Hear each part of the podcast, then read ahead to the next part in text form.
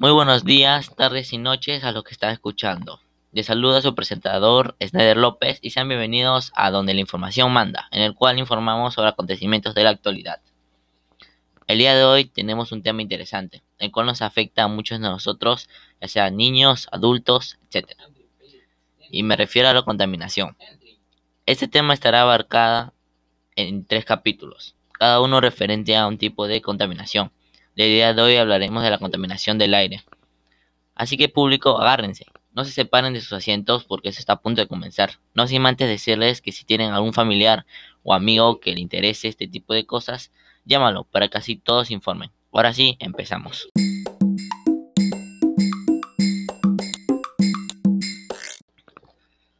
Como bien sabemos, en nuestro país, Perú, la calidad de aire no es tan saludable con respecto a los otros países de América.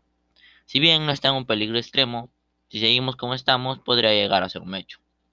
Por eso, es nuestro deber como ciudadanos el empezar a preocuparnos por esta situación.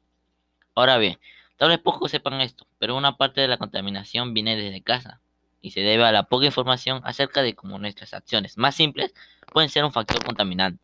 Esto sucede más en las partes rurales debido a la poca conexión a tecnología o a fuentes de energía poco contaminantes.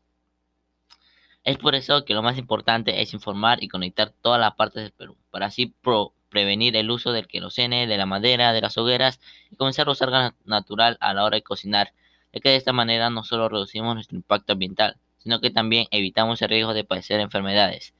También un problema notorio por la falta de accesibilidad es la poca atención a los vehículos, y esto hace que los conduzcan en mal estado, esparciendo gases que son contaminantes primarios. Lo que producimos la contaminación del aire somos nosotros mismos sin darnos cuenta de las consecuencias que tiene en nuestra salud. Según la OMS, 3,8 millones de personas mueren por el aire contaminado. La contaminación, como bien sabemos, viene de casa y son las mujeres y niños quienes están más expuestos. En el caso de los niños, estos son afectados en el modo en que se desarrollan, pudiendo generar enfermedades graves como la neumonía. Pero no solo esto, ya que también les afecta emocionalmente al observar cómo está la situación comienzan a tener comportamientos impulsivos.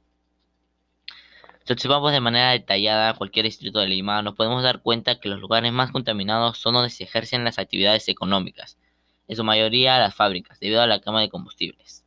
Puede que parezca tonto decir que actividades como la agricultura, la ganadería y el comercio pueden ser contaminantes, pero sí lo son.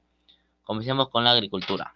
Esta produce grandes cantidades de gases, y no solo eso, sino que también los componentes químicos que usan para el rápido crecimiento de los cultivos son tóxicos.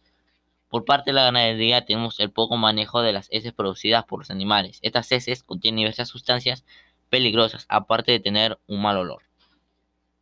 El comercio se podría decir que no es el problema, sino más bien los residuos que se acumulan y cómo los trata.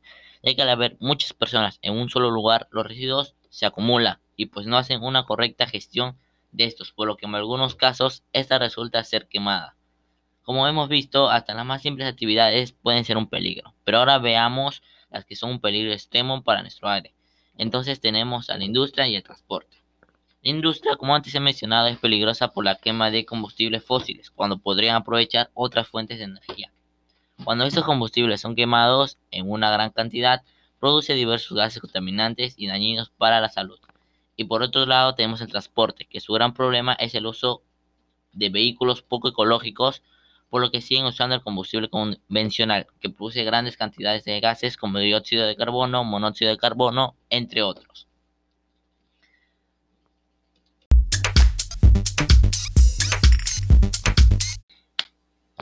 Como hemos oído, las causas de la contaminación del aire están en todas partes, y por ende nosotros mismos somos parte de la solución.